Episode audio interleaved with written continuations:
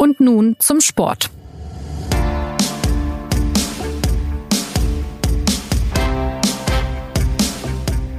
Bei der Tour de France ist in diesem Jahr manches gewesen wie so oft zuletzt, aber auch einiges sehr anders. Erneut hat ein Fahrer des Team Ineos, früher Team Sky, die Rundfahrt gewonnen. Allerdings war es weder Garen Thomas noch der verletzt fehlende Christopher Froome, sondern Egan Bernal, ein 22 Jahre alter Fahrer, der seinen ersten Tourerfolg feierte. Ja, und mit Emanuel Buchmann schloss ein deutscher Profi so gut ab wie noch nie in diesem Jahrzehnt, nämlich auf Platz 4. Was war das diesmal für eine Tour? Wer waren die Protagonisten? Und wie steht es inzwischen um die Glaubwürdigkeit des Radsports? Um diese Fragen geht es in unserer neuen Folge von Und nun zum Sport. Mein Name ist Christopher Geratz und heute rede ich mit Johannes Knut, der wie auch Johannes Aumüller in den vergangenen Wochen für die SZ von der Tour berichtet hat. Johannes, herzlich willkommen zurück. Du bist gestern wieder angekommen. Du warst jetzt zum dritten Mal in Serie bei der Tour. Wie fällt denn dein Fazit nach der Rundfahrt aus, auch im Vergleich zu den vergangenen Jahren? Ja, es war, äh, wie du schon angerissen hast, äh, etwas äh, zwiegespalten, weil es war einerseits wirklich bis zum letzten Tag sehr, sehr offen und aufwühlend und man hatte das Gefühl, dass es wirklich eine ganz andere Charakteristik entwickelt hat und letztlich war es dann doch wieder ja ein vertrauter Ausgang, dessen Sieger vom ehemals Team Sky Ineos dann ganz oben stand, aber es, es war in der Hinführung doch sehr, sehr unterschiedlich und das lag natürlich zum einen daran, dass das auch ein bisschen an der Schwäche der Briten sicherlich geschuldet war, dass sie ähm, es nicht geschafft haben, dieses Rennen so, ich sag mal, zu ermüden, zu ermatten, mit einer Flotte von Helfern, die sich gerade in den Bergen vorne hingeklemmt hat und gesagt hat, okay, wir treiben das Tempo jetzt nach und nach so hoch, ziehen die Schrauben, Daumenschrauben immer mehr an, dass es, dass irgendwann jeder nach und nach aus der Gruppe fällt. Das war dieses Jahr ganz anders. Und ähm, also das war sicherlich auch ein bisschen ihrer Schwäche geschuldet und andererseits auch der Stärke der anderen. Zum einen äh, natürlich so Fahrer wie Thibaut Pinot, der so stark war, äh, wie, wie eigentlich selten oder konstant wie selten, bis er dann halt doch wieder mit einer Verletzung äh, ausgefallen ist, glaube ich, zum vierten Mal in sieben Teilnahmen. Also äh, eine, eine Karriere, die jetzt an, an, an Pech auch nicht so wenig übrig hat. Und was auch die Dynamik sehr verändert hat, war natürlich, dass Julien Alaphilippe äh, bis ja zum, zum letzten Tag eine Chance hatte, auf dem Podium zu sein und ähm, jemand, der eigentlich äh, wegen seiner eher explosiveren ähm, Eintagesfähigkeiten für die Eintagesrennen da gar nicht so erwartet wurde. Und man hat dann gemerkt, die Gesamtfavoriten wollten einerseits, mussten ihn irgendwie abhängen, andererseits wollte es auch keiner so richtig sich, glaube ich, verausgaben, weil er dann äh, ja auch noch die anderen Konkurrenten im Gesamtklassement irgendwie im Auge behalten äh, wollte. Und das war so ein bisschen dann auch ein bisschen so eine Art Schachsituation am Berg, dass, dass das auch sehr, sehr viel Ungewissheiten hatte. Und dann kam natürlich noch dazu, dass eine Etappe nach Hagel und Schlamm, Lawinen abgebrochen mhm. wurde. Das gab es tatsächlich noch nie, sagen zumindest die Franzosen. Und ja, das ist dann doch ähm, der ewige Reiz an dieser Tour, dass es wie ein Theaterstück ist mit 21 Akten, nur dass man eben nicht weiß, wie das Stück ausgeht im Theater, sondern man weiß es nicht. Und das war schon sehr intensiv, sage ich mal, dieses Jahr. Wie knapp das Ganze war, sieht man ja auch an den Zahlen. Eine Minute elf lag äh, Bernal dann letztlich vorn, 1,31 vor dem dritten Steven Kreuzweg und 1,56 vor Buchmann. Wann hattest du denn zum ersten Mal so das Gefühl, dass Bernal diese Tour gewinnen kann? Also ich habe schon gedacht, als er in den Alpen dann diese Attacken gesetzt hat, dass er das ähm, machen wird, weil er ist ähm, dadurch, dass er in der Höhe in Kolumbien aufgewachsen ist, ist so ein bisschen wie die auch die, die kenianischen, die ostafrikanischen Läufer im, im, im äh, Langstreckenlauf, auch wenn man natürlich da es längst Berichte gibt, äh, wie auch dort äh, oder ein massives äh, Dopingproblem auch in der Leichtathletik immer schon gab, ähm, die, die haben einfach durch diese Auf, durch dieses Aufwachsen in der Höhe natürlich einen Vorteil. Das, das hatte er auch und das hat er auch gesagt. Er hat sich immer wohler gefühlt in diesen Höhenlagen und die Tour war in dieser, in diesem Jahr so oft in der Höhe wie eigentlich auch noch nie mit, ich glaube, allein sechs geplanten Gipfel in den Alpen mit einer Etappe, allein über 5000 Höhenmeter am, in der 18. Etappe, wo er ja auch am Galibier ausgerissen ist und man hat einfach gemerkt, wie überhaupt auch, auch bei Garen Thomas, dass sie sich in der, für diese letzte Woche was aufgespart hatten. Das mhm. hat man auch schon im Vorfeld gemerkt. Die wirkten bei der Pressekonferenz am zweiten Ruhetag, obwohl es eigentlich nicht so gut lief für sie oder verhältnismäßig nicht so gut. Sie waren ja da auch immer noch äh, gut im Rennen doch sehr, sehr selbstsicher und haben gesagt, äh, wir, man gewinnt die Tour nicht, indem man schon so früh in den roten Bereich geht. Das war vielleicht auch der eine oder andere Seitenhieb auf einen Konkurrenten, sondern man, man gewinnt es, indem man, das hebt man sich für die letzten Tage auf. Und das hat man gemerkt, er wurde immer besser und viele haben ja auch gemutmaßt, dass diese 19. Etappe von der Schlammlawine das ihm das geholfen hat, weil er dann in Gelb war. Aber tatsächlich glaube ich sogar, dass er in der Abfahrt plus dem Anstieg, der danach weggefallen ist, hätte er sogar noch mehr rausgeholt, weil er auch durch seine Mountainbike-Erfahrung sehr, sehr guter Abfahrer ist, sehr gut diese hektischen Sachen gut fahren kann und ja, das ist, ähm, er ist erst 22, was wirklich Wahnsinn ist. Dass er in diesem Alter ähm, so ein Rennen äh, über drei Wochen konstant zu bestreiten, aber er wirkte in seiner ganzen Herangehensweise, auch in seiner, wie er mit dieser mentalen Belastung umgegangen ist, doch schon sehr viel reifer und äh, das hat man dann irgendwann schon gemerkt. Wenn, wenn so ein Fahrer mit 22 gewinnt, dann weiß man in der Regel relativ wenig so über ihn, weil das war auch erst seine zweite Tour. Vergangenes Jahr war er ja. 15. Was, was weiß man denn so über äh, Herrn Bernal?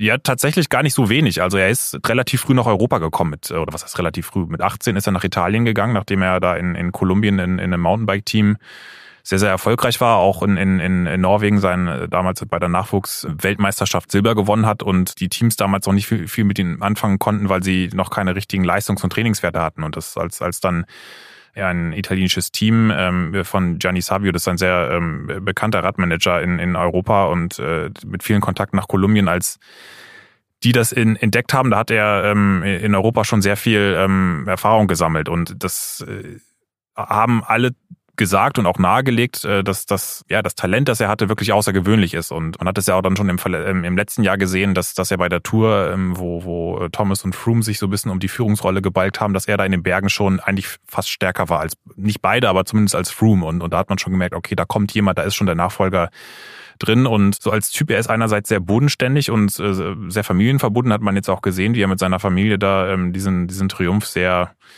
äh, fast schon andächtig gefeiert hat. Ähm, äh, ansonsten aber auch jemand, der, und das, das, das war dann wiederum, äh, haben auch einige Kollegen von mir gesagt, man hatte das erste Mal das Gefühl, dass dieses Jahr nicht, nicht irgendwie irgendwelche Maschinen, äh, in Anführungszeichen, die da mhm. von Sky lange aufgebaut wurden und dann irgendwann da am Berg nach und nach alle äh, Möbel gefahren haben, gewonnen haben, sondern wirklich ein Mensch, der da ähm, auch äh, ja mit Emotionen und äh, aus sich rausgegangen ist und ähm, auch viel über sich preisgegeben hat, wie er in, in Kolumbien früher ähm, erst äh, Journalismus studiert hat, an der Schule war und äh, dann ihm, ihm sein Lehrer gesagt hat, ey, du bist so talentiert im Radsport, du musst, musst diese Karriere verfolgen und ähm, auch die, die Wege, die er genommen hat, also das ist schon relativ transparent und offen und ähm, mhm. er hat, glaube ich, seine Siegerrede in vier Sprachen gehalten in Paris. Also es hat auch eine Offenheit, die vielleicht auch nicht alle Landsleute, die in diesem Sport aktiv sind, so haben und das äh, wird sehr interessant zu verfolgen sein, wie er das, wie er in den nächsten Jahren da weitermacht. Wenn man auf die Siegerlisten der vergangenen Jahre äh, schaut, dann, dann stehen ja viele Sternchen oft mhm. hinter den Namen, beziehungsweise dann steht manchmal auch kein Sieger da. Ähm, Glaubwürdigkeit ist ein riesiges Thema bei der Tour de France. Wie glaubwürdig ist denn Bernal, beziehungsweise gibt es irgendetwas, das auf geringe Glaubwürdigkeit hindeuten würde? Ja gut, er hat natürlich schon ähm, irgendwo diese, dieses Talent war schon irgendwo immer da und das, das ist ja auch ähm, überhaupt nicht abzustreiten, was natürlich immer ein ähm, bisschen äh, die, die, äh, sage ich mal, Augenbrauen hochgehen lässt, ist, wenn, wenn jemand dann so spontan an die Spitze schießt und äh, gerade auch also er, gegen ihn selbst liegt jetzt nichts vor. Allerdings ähm, ist es, wenn man sich allein mal das Umfeld anschaut, ist es natürlich nicht so, dass es völlig unproblematisch ist. Wir haben einmal äh, die der, der Radsport in Kolumbien ist so, so, ist einerseits sehr populär und groß. Ähm, das, das nimmt man bei uns, glaube ich, gar nicht so wahr, wie dort Radrennen organisiert werden, wie das äh, wirklich da Straßen abgesperrt werden, wie auch dann die großen Fahrer äh, von Politikern hofiert werden. Also das ist ein Riesen, also, also nach Fußball eigentlich schon, glaube ich, der Sport auch Nummer zwei dort. Und andererseits gab es immer wieder Dopingfälle. Es ist, äh, die Fahrer werden lange nicht so getestet wie bei uns, also zumindest alle nicht, die in diesem Testpool der UCI sind, die man ab einem bestimmten äh, Level erreicht. Und auch dann müssen ja erstmal Dopingtester ans andere Ende der Welt fahren. Also das ist nicht so, dass das ähm, gerade auch im, im äh, Fahrer, die hochkommen, sind sehr viel weniger ähm, im, im, Fokus als jetzt äh, in, in anderen Ländern. Und äh, das ist immer auch durch die politische Instabilität und äh, relative Armut auch immer noch, äh, ja, der Radsport die Möglichkeit verspricht, dass man sozialen Aufstieg vor sich hat, äh, mit sicherlich nicht geringen äh, Verdienstmöglichkeiten, ist das natürlich diese Kombination immer sehr gefährlich, weil dort mhm. natürlich dann Leute sehr viel dran setzen, daraus ähm, aus dieser Armut zu entfliehen. Ich glaube, bei Bernal war das nicht ganz so, aber grundsätzlich ist das ein Problem und auch seine, seine äh, Zweitdivisionärsmannschaft in Italien, in der er sehr viel gelernt hat, wie er gesagt hat, der sehr viel verdankt. Auch da gab es immer wieder Dopingfälle im Team, sogar Berichte, dass der Teammanager selbst Epo an seine Fahrer verteilt habe, was er kategorisch zurückweist und auch in einem Gerichtsverfahren ähm, zumindest festgestellt wurde, dass das kein Problem war ähm, und äh, letztlich auch, äh, ich meine, Team Ineos, äh, ehemals Sky, ist ja nun schon mehrfach aufgefallen mit sehr vielen Merkwürdigkeiten, nicht, nicht konkret Dopingfälle, aber ähm, es gab eben medizinische Ausnahmegenehmigungen für Mittel, die man, die eigentlich auf der Dopingliste stehen vor Bradley Wiggins, was erst äh, über Umwege rauskam. Es gab den Positivtest auf Salbutamol für Christopher Froome, der weit über dem Grenzwert war, was sie dann letztes Jahr in einem sehr merkwürdigen Freispruch dann doch zu seinen Gunsten ausgefallen ist. Es gab Testosteronpflaster, die an den Hauptsitz des, des britischen Verbandsarztes, der auch für Team Sky arbeitet, damals angeblich aus Versehen geliefert wurden. Also das sind so viele Merkwürdigkeiten, dass diese auch diese Siege jetzt sage ich mal kein Sternchen an sich verdienen, aber irgendwie es ist auch nicht so, dass man jetzt sagen kann, das ist alles so glaubwürdig, dass man da einen, einen Vorschuss hat und ähm, damit wird der Radsport äh, weiter auskommen müssen. Wir haben nicht, um das noch abzuschließen, habe ich jetzt nicht das Gefühl, dass äh, auch wenn man sich mal die Kletterzeiten anschaut, dass es jetzt wahnsinnig ähm, mit, mit den Zeiten aus der Hochdoping-Ära mithalten kann. Aber mhm. es ist auch nicht so, dass es völlig anders ist. Und wenn man dann noch weiß, dass wirklich wie viele Substanzen auf dem Markt sind, die keinen Test der Welt entdeckt und es ja auch viele Möglichkeiten gibt, sich langsam an solche Schwellenwerte heranzudopen mit teils auch legalen Mitteln, dann oder semi-legalen, dann ist es schon nach wie vor ein, ein ähm, Biotop, das sehr anfällig ist. Ähm, ja. obwohl, obwohl jetzt in den vergangenen Jahren kein Doping Absolut nicht, nein. Wurde. Aber es ist trotzdem äh, dieser, dieser ähm, Verdacht fährt weiter mit. Das ist aber auch kein Problem des Radsports exklusiv, sondern des Sports generell. Mhm lass uns äh, einen radikalen Bruch wagen, lass uns auf äh, die deutschen Fahrer bei der Tour schauen. Ähm, Bernal hat ja auch ähm, Emanuel Buchmann gelobt, hat gesagt, dass man äh, ihn in den kommenden Jahren bei den großen Rundfahrten sehr weit vorne sehen werde. Ähm, ist das eine realistische Einschätzung über den vierten dieser Tour? Absolut. Ich meine, wenn du Vierter bist, dann bist du da mittendrin. Und das muss man, glaube ich, auch ein bisschen anders sehen als jetzt ein vierter Platz beim Großereignis, der neben dem Podium ist. Das ist wirklich absolute Weltklasse. Das sieht man ja auch, wie wenige Fahrer das aus Deutschland vor ihm geschafft haben, nämlich äh, maximal vier, glaube ich, wenn ich richtig gezählt habe. Und einerseits, wir haben vor einigen Jahren im Kollegenkreis auch diskutiert oder man hat auch, ich glaube, selbst im Team waren sie sich nicht so richtig sicher, ob das, ob er wirklich diese Fähigkeit hat, auch eine Mannschaft zu führen über so eine drei Wochen, weil er doch ja mit dieser ganz ruhigen, zurückhaltenden mhm. Art, auch wie er gefahren ist, er war halt irgendwie immer dabei, aber nie wirklich so, dass er das Rennen geprägt hat. Das war immer so ein bisschen wie so ein im, im, im Schatten ähm, mitgefahren und da hat er sich doch wirklich merklich verändert, sowohl als Fahrer, aber auch als Mensch, sagen sie im Team, dass er da deutlich selbstbewusster geworden ist, dass er auch ich denke, er kriegt auch von seinem Team deutlich mehr Unterstützung und ähm, diese Ruhe, die ähm, und, und Zurückhaltung, die von dem erst viele dachten, auch von uns, glaube ich, dass, dass das eher hinderlich ist, weil du schon auch eine gewisse Durchsetzungsfähigkeit da vorne brauchst. Die ist mittlerweile, hat man das Gefühl, wird immer mehr zur Stärke, weil er wirklich diesen ganzen Druck, die Erwartungen, die Aufregung, die auch bei jedem Tag größer wird bei der Tour, das, das lässt er wirklich völlig an sich abperlen. Und wenn er, wir haben ihn auch gefragt dann jetzt ähm, am, am Wochenende, wie sah es denn eigentlich wirklich in ihm selbst aus? Und da hat er auch äh, gesagt, nee, das ich war da eigentlich immer entspannt.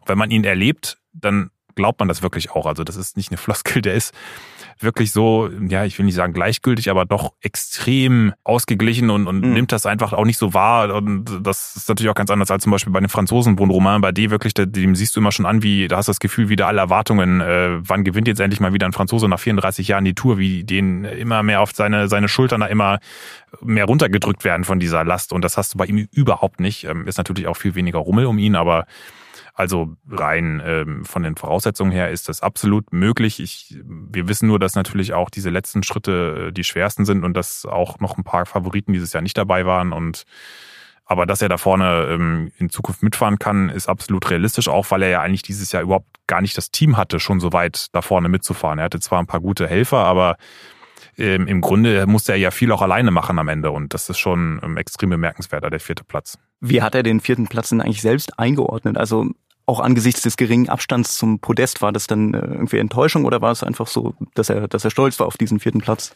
Nein, du hast schon gemerkt, dass, dass, dass sie sich vor allen Dingen darüber gefreut haben, dass sie eigentlich ihre Erwartungen auch ein bisschen übertroffen haben, weil Top Ten haben sie immer gesagt, wir wollen nur die, die besten zehn und die haben sicherlich intern gewusst, dass es mehr möglich ist, aber mhm. es war auch, äh, weil er auch davor immer in der dritten Woche immer ein bisschen Probleme hatte. Das war jetzt auch im letzten Anstieg so, da hat er jetzt auch, er hatte eigentlich immer einen, nie so die richtig guten dritten guten Wochen und das war jetzt eigentlich diesmal nur ein Tag wohl, der letzte am Samstag, wo er dann den Grüßweig auch einfach nicht mehr attackieren konnte. Und da war er, glaube ich, auch happy, dass er da, da mit oben angekommen ist. Und ähm, da haben sie wirklich viel mehr den Fortschritt gesehen, als das, was noch fehlt. Und das, was noch fehlt, können sie ja wirklich, sie, sie sehen ja, da ist noch viel Potenzial oder nicht viel, aber also noch ein gewisses Potenzial. Und, und wenn man sieht, was, was da noch geht, dann, dann kann man das, glaube ich, auch ganz realistisch einschätzen. Und ähm, ja, das äh, sieht nicht so schlecht aus. Und, und auch für seine Verhältnisse hat er sich auch tatsächlich dann gefreut. Man hat auch mal ein Lächeln gesehen. Sehr gut. Ebenfalls interessant bei der Tour war jetzt auch aus deutscher Perspektive, es war dass diesmal ein Rundfahrer gut war. In den vergangenen Jahren waren ja oft äh, viele Etappensiege dabei, Sprinter, Marcel Kittel diesmal ja. nicht dabei. Ähm, was sagt denn das aus über die deutschen Fahrer insgesamt, dass diesmal ein Rundfahrer so äh, herausgeragt äh, hat, dass sonst aber keine Etappensiege dabei waren? Also ich glaube, das kann man schon natürlich jetzt nicht aufrechnen, aber es hat auf jeden Fall so ein bisschen überdeckt, weil normalerweise war ja dann bei den letzten Tour de France hat man dann irgendwann immer angefangen zu zählen, ja, jetzt immer noch kein Sieg, das erste Mal seit so und so vielen Jahren, dass es kein deutscher Etappensieger äh, gab, das man kann es nicht vergleichen, aber ein vierter Platz in der Gesamtwertung ist schon wirklich so beachtlich, dass, dass, dass man darüber ähm, schon ein bisschen wegsehen kann. Und ja, es ist jetzt ein Generationswechsel auch so ein bisschen, ne? Diese Sprinter und Rundfahrer und Zeitfahrer, die, die nach diesen auch gerade Jan Ulrich Jahren ähm, nach vorne getreten sind, die, die sind jetzt alle so ein bisschen im Spätherbst ihrer Karriere. John Degenkolb, äh, André Greipel, der ja auch äh, gestern nochmal in Paris sehr guter Sechster geworden ist, aber auch ansonsten eine sehr schwere Tour hatte, weil auch einfach das nicht mehr so das Profil ist, das für so einen schweren Sprinter wie ihn äh, gemacht war, diese ganze Rundfahrt. Kittel muss gucken, ob er gerade überhaupt, äh, in welcher Form er überhaupt zurückkommt. Und äh, Toni Martin hat sich auch mehr so eher so auf diese Helferrolle verdingt. Also da ist, da, da kommt jetzt eine neue Generation und äh, wie immer dauert das ein bisschen, bis da die Übergabe funktioniert. Aber ja, ist schon interessant. Es sind schon tatsächlich ähm, doch einige Kletterer auch dabei. Wobei, also Lennart Kemner zum Beispiel oder auch Maximilian Schachmann, der sich eher in den Bergen wohlfühlt, äh, wobei dann auch ein Pascal Ackermann ist ja auch jemand, der wirklich, wenn er seine Entwicklung so fortsetzt, durchaus ähnliches Potenzial hat wie seine Vorgänger. Also da ist schon, da kommt schon einiges nach und ich glaube, das dauert jetzt einfach so ein bisschen, bis das ja sich festsetzt. Ich weiß nicht, ob man jetzt sagen kann, dass, dass Deutschland wieder so ein bisschen zum Land der Rundfahrer wird, weil dafür sind die Voraussetzungen einfach insgesamt nicht so gegeben. Wir haben nicht so die, die Berge, wir haben nicht so diese Kultur, auch wir haben jetzt auch nicht die Etappenrennen, die Nachwuchsrennen, wo du wirklich, wie jetzt in, auch selbst in Kolumbien oder in Frankreich mit der, mit äh, der Tour de l'Avenir, wo du wirklich auch äh, diese Rundfahrerspezialitäten ausbilden kannst. Wir haben eher diese flacheren, bestenfalls Klassikerrennen, wenn überhaupt. Deswegen wird sowas eher immer die Ausnahme bleiben, wie auch ein Emanuel Buchmann. Ähm, aber es sieht ganz gut aus. Grundsätzlich äh, sagst du, ist abgesehen von Buchmann auch sind weitere talentierte ja, Fahrer ja, da. Also ja. Lennart Kemner zum Beispiel ist auch am Samstag ähm, nochmal richtig lange vorne mitgefahren in der Gruppe. Gut, es war jetzt keine lange Etappe, aber er hat auch davor ähm, mit dem vierten Platz äh, das ähm, in, in der Etappe ähm, in der zweiten Etappe und auch in, in den Pyrenäen mit dem sechsten, da hat er halt gezeigt, dass er wirklich auch perspektivisch eine ähnliche, das, das schaffen kann. Er will das natürlich auf, er versucht das ganz behutsam auch zu machen, was ich auch gut finde, aber das Potenzial ist auf jeden Fall da. Man, man hat nur halt gesehen, dass man wirklich unfassbar viel richtig machen muss, dass einem wenig in die Quere kommen darf. Das ist ja auch die Geschichte von Dominik Nerzi jetzt bei dieser Tour auch nochmal aufgekommen ist, weil ähm, mein Kollege Michael Ostermann dann ein sehr gutes Buch über ähm, diese Biografie geschrieben hat. Ähm, der war ja auch ein ganz ähnliches Talent, eigentlich sogar ähm, mindestens auf dem gleichen Level wie Buchmann und hat sich dann halt über dieses äh, Runterhungern auf dieses Wettkampfgewicht, auf diese Verbissenheit, da mithalten zu wollen, völlig in die Erschöpfung getrieben. Also man braucht wirklich auch ein sehr gutes Umfeld auch deswegen ist dieser vierte Platz eigentlich gar nicht hoch genug zu hängen, weil es überhaupt keine Garantie gibt, dass es so weit klappt und dass es auch so weitergehen kann. Du warst jetzt zwei Wochen in Frankreich und es waren ja sehr lange französische Fahrer, die, dieses, die diese Tour dominiert haben. Das war Thibaut Pinot, ja. der wirklich einen sehr starken Eindruck hinterlassen hat, gerade in Pyrenäen und dann äh, mit dieser Muskelverletzung ausgeschieden ist. Und es war äh, Julien Alaphilippe, der eigentlich eher bei Klassikern stark ist, der sehr lang gelb getragen hat. Wie haben sich denn jetzt diese letzten Etappen, also dieses Aus von ähm, Pinot, das Verlieren des gelben Trikots von Alaphilippe, wie haben sich diese Etappen ausgewirkt auf die Stimmung in Frankreich?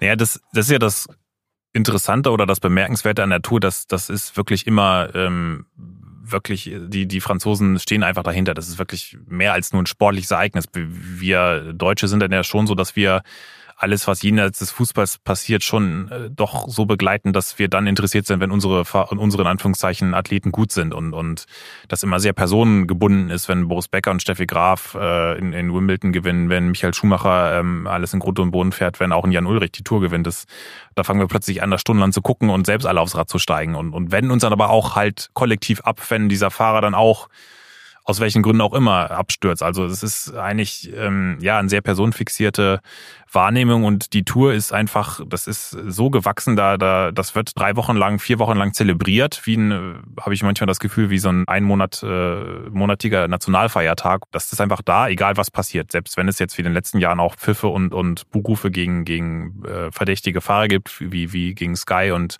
es da vielleicht auch manche unschöne Szenen gibt, aber insgesamt ist das immer, ähm, wenn man, wie wir als Journalisten fahren ja auch manchmal auf den, am Ende auf den Rennrouten auch mit, äh, um zu den Pressezentren am Ziel zu kommen und äh, wirklich stundenlang vorher stehen da die Fahrer in den Bergen. Es ist sowieso, das ist mittlerweile Karneval oder das war eigentlich immer schon äh, Karneval, aus, wenn, wenn da die Basken aus Spanien drüber kommen, wenn äh, auch, auch aus Deutschland, aus, aus Frankreich natürlich, aber auch aus den Benelux-Ländern. Das ist ähm, eine unfassbare, jedes Mal äh, eine unfassbare Kulisse und äh, natürlich auch die ganz, ganz, ganz große Stärke dieses Sports, dass im Grunde der so nahbar ist, dass, dass jeder an die Strecke kann, du zahlst keinen Eintritt. Man hat auch das Gefühl, die Leute feiern, so, so wie sie die Fahrer feiern, feiern sie auch so ein bisschen sich selbst. Das ist auch so ein bisschen ein kulturelles äh, Ereignis oder ähm, dass, dass man sich selbst auch so ein bisschen hochleben lässt, aber äh, die, diese, diese äh, Faszination ist, äh, egal was dieses Rennen auch passiert mit Dopingaffären oder sonst, dieses Ereignis ist längst so groß, dass es über dem so ein bisschen steht. Auch wenn es vielleicht in der in, insgesamten Wahrnehmung ein bisschen verloren hat, einfach weil dieser Makel immer mitfährt. Aber das ist, glaube ich, auch so ein bisschen eine Kulturfrage, dass wir gerade in, in vielleicht Nordeuropäer da eher dann analytisch sind und sagen, okay, da ist irgendwas, da, da ist irgendwas nicht richtig, wir wollen jetzt wissen, was dahinter steckt. Und im südeuropäischen Raum sagen die ähm, Zuschauer ja, na gut, das gehört halt dazu. Wie halt es auch zum Leben dazu gehört mit, mit Dramen und, und dem Positiven und Negativen, das ist halt Teil dieses, dieser Soap Opera und äh, Deswegen ist da die äh, Begeisterung schon immer ungebrochen. Und die meisten gucken sich auch einfach gerne ihr Land immer wieder jedes Jahr auf neue an vor dem Fernseher. Und auch an der Strecke, ähm, das, das sieht man auch nicht, ähm, wenn man das schaut, da fährt vorher immer noch so eine Werbekarawane durch, die, die gratis Sachen äh, in die Gegend schmeißt und, und Werbegeschenke. Und auch das ist so, es ist halt einfach ein ähm, größer als nur das Rennen und deswegen wird es auch immer diese Faszination nie abeben. Okay, vielen Dank für deine Einschätzung, Johannes. Drei Wochen Tour liegen hinter uns, hinter dir. Ähm, Egan Bernal hat gewonnen. Ähm, danke Ihnen fürs Zuhören. Wenn Sie Fragen, Anregungen, Kritik haben, melden Sie sich gern. Bis zum nächsten Mal. Obacht!